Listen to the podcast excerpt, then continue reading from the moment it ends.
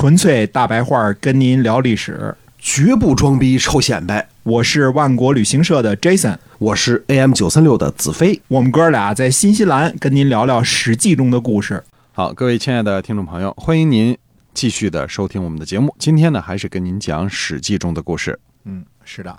那么，呃，上次说呢，这个郑庄公呢，在这个国际舞台上长袖善舞啊，跟这个鲁国呢，呃，准备恢复这个。友好邦交关系，同时呢，呃，跟陈国呢也提出了这种建议，当然被这个陈桓公呢给拒绝了啊。那这个后来陈国呢还有下文，我们可以呃慢慢的说啊。这年秋天，我们说的是公元前七百一十七年的时候，这年的呃秋天呢，王室所在的京师地区呢遭受了灾害，那么这个灾害呢就通报给了诸侯了。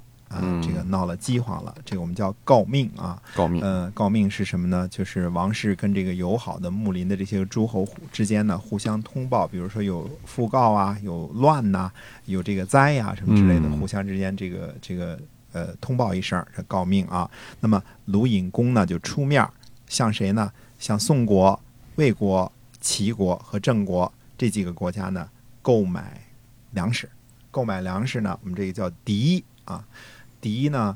呃，这字儿写入米，嗯，入米叫籴，就是买米的意思啊，就买入米是吧？买入米，对，买入米的意思。那么，呃，刚才我们查了查，还有一个字儿叫卖出米啊，卖出米叫跳。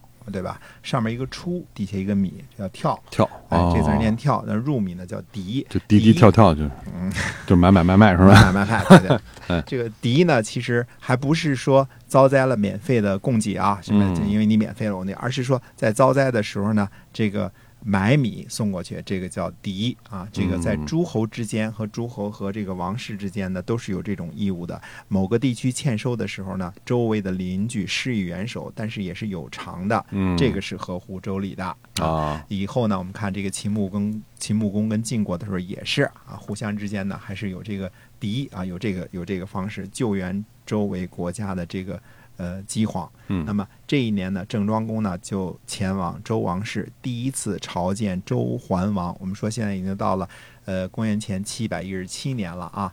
那么周桓王呢，在七百一十九年的时候就接位了。你算算的话，其实周平王也活了挺长时间的。嗯，呃，之前做太子那些什么我们不说啊。那他呃，自从公元七百七十年这个接位啊，接位之后到公元前呃七百一十九年这。在位就五五十年有零了，对对，在当天子这个职位上啊，这一个职位上就干了五十年有零了。哎哎，那他干天子的时候，肯定也不可能是那什么中间又被废过什么之类的啊。嗯，那肯定也是这个不知道多大啊，高寿啊，兴许二十，哎，兴许三十，哎，他挺高寿的，哎，高寿，哎，挺高寿的。那么他就去朝见周桓王，周桓王呢是周平王的孙子，嗯，呃，熬着熬着。把周桓王他爸爸给熬死了，就老爹把儿子给熬死了，熬倒一嗯，熬倒儿子了。你经常看这种事儿啊，不是上次就说了，说我们这个路易十四啊，这个呃路易十五是他的玄孙。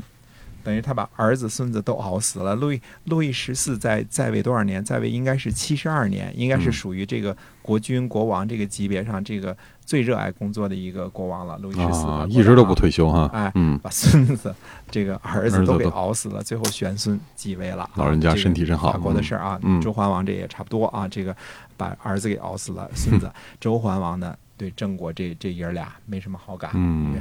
周桓王呢，他大臣呢叫周桓公，所以这个中间就混着呢啊。但是我们也不建议大家呢叫这个国君和国王的名字，因为第一姓他们都姓姬，是吧？没法没法分得很清楚。再说古人的名字也不那么叫。我们说周桓公黑肩，他就对周桓王他进谏说：“他说周王室东迁啊，郑国和晋国出了不少的力，其实出国还有魏国啊，出了不少的力。那么我们呢亲近郑国。”啊，好给其他的国家呢作为榜样，因为什么呢？你帮王室出力了，我就亲近你。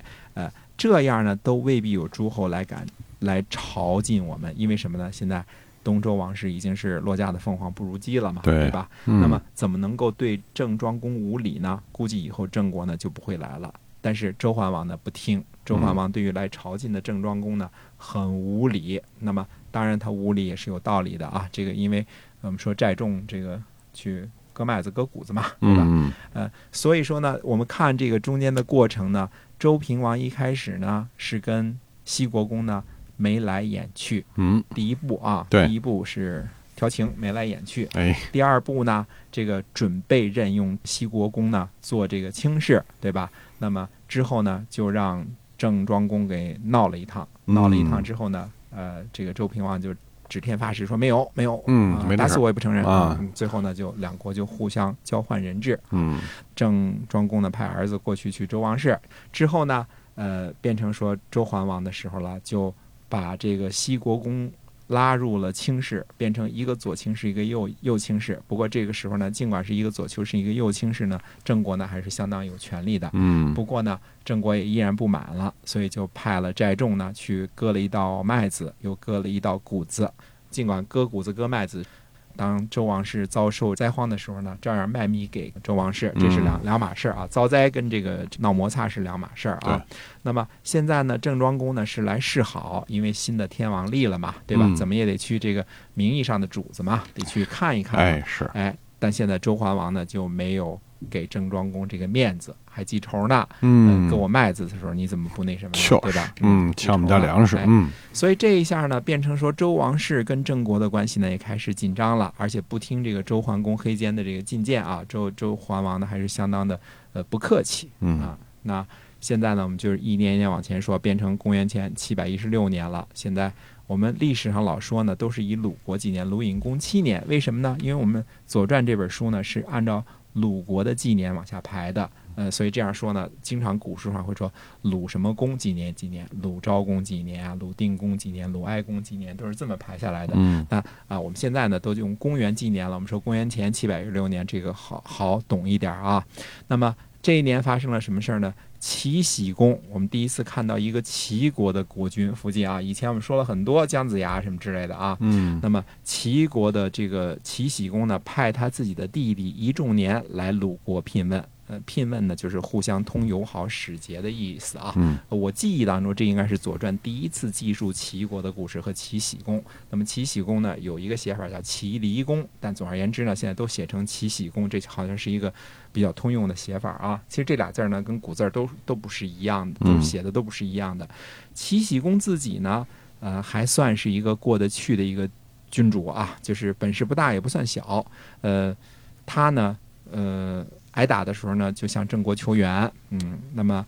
呃，他自己呢有个弟弟，这个弟弟我们说呢，仪仲年这个人呢是他的同母弟，同父是一定的啊，嗯这这这要呃这要不然他俩就没关系了啊哎，哎对，他是同母弟，这就更亲一点儿，啊只不过一个是嫡长子，一个是嫡次子，就这么点啊关系啊。仪对仲年，所以一仲年这个弟弟又是大臣的身份，又是齐喜公的弟弟，来鲁国来做友好访问的这个使节的级别还是不低的啊，所以互通友好。齐国呢，在当时呢，我们说呢，齐国跟晋国跟鲁国呢，应该是齐国最大，但是也大不到哪儿去啊。晋国呢也不小，鲁国呢也不小，是这么一个呃关系啊。我们说齐僖公本人呢，只做过一次和事佬，要说本事也不算大啊，还还经常挨打啊。但是他的儿子齐襄公就大大的有名了，呃。当然，我们说这个名声是多方面的啊，以后我们会说啊。不过呢，呃，除了这个儿子齐襄公以外呢，齐僖公还有一个更加有名的儿子，叫齐桓公。啊，齐原来是 他，他他的有名了啊。嗯呃，这个我们回头慢慢讲。哎，哎这这这，他爹是齐僖公啊嗯。齐僖公这个人呢，呃，有个有名的弟弟一仲年，有个有名的儿子齐襄公，还有一个更有名的儿子叫齐桓公。嗯，所以，那他本身呢，就有个有名的弟弟，有个有个有名的儿子们，儿子们，也 挺厉害的了啊。所以，所以怎么说呢？呃，我们加一句，就是他他对仪仲年好到什么程度呢？仪仲年自己的儿子啊，也受到这个齐僖公的宠爱。他让他呢跟齐襄公这个太子呢，俩人穿戴一样，车马待遇一样，就是出来的服饰礼仪都是一样的。太子这个叫公孙无知啊，这以后这公孙无知我们还有戏啊，就慢慢讲这个后来怎么回事啊。也就是说，公孙无知的行头跟嗯这个就是一仲年这个儿子的行头，跟齐襄公太子的行头是完全一样的，啊待遇也都一样，估计发的工资也差不多。对啊，哎，我们还是讲这个公元前七百一十六年这年，这年的秋天啊，原来打架最厉害的宋国呢，跟郑国讲和了，嗯，嘿 你看他这个，嗯哎，这打架呢，就是世界上没有永远的敌人，也没有永远的朋友啊。这个打的最厉害这两家呢，呃，讲和了。这一讲和呢，把谁给吓着了？把卢隐公给吓着了。卢隐公为什么呢？因为他在宋国和郑国打仗这件事上曾经熟手两端过，嗯而且呢，后来呢，呃，跟宋国呢没有去援助，而且跟郑国呢显然有些眉来眼去。那显然，如果是两家打得最厉害的，你又旁边谁都不帮，嗯，你谁都不帮，就变成谁都恨你了。可不吗？这个这个关系很复杂啊。现在跟郑国又勾肩搭背的，所以又怕得罪宋国，于是呢，呃，我们又记起来了以前那个邹国啊，曾经 promise 跟郑国带路的当向导的那个国家。嗯哎嗯这个时候呢，呃，鲁隐公出了一什么招呢？去揍了邹国一顿。为什么呢？他为了向宋国示好。嗯，所以打邹国，所以所以我们说这个小兄弟之间这些关系啊，特别复杂，但是他有他的呃来龙去脉。他去打攻打邹国呢，是为了向呃宋国示好。这些在《左传》当中我们都记载的非常的清楚啊啊！而且呢，同样是在公元七百一十六年这一年呢，郑国和陈国的外交努力也得到了好的结果。嗯那么呃，互相之间呢正式讲和了。那么郑国的公子乎呢，这个就是后来的郑昭公啊。那么嗯他呢做人质的时候呢，住在京城啊。我我我个人猜测啊，这个陈国呢又是王室的亲家，就都都在京城活动嘛，对吧？对，估计是陈国呢就看上这郑子郑公子乎了。公子乎呢可能一表人才啊，这个嗯能说会道啊哎。后来会提到这个这这主还是挺能干的啊。呃，结果呢，陈国呢这不是两家人讲和了吗？就派人来求婚，说我们家还有一公主呢，能不能嫁给你们这个公子乎？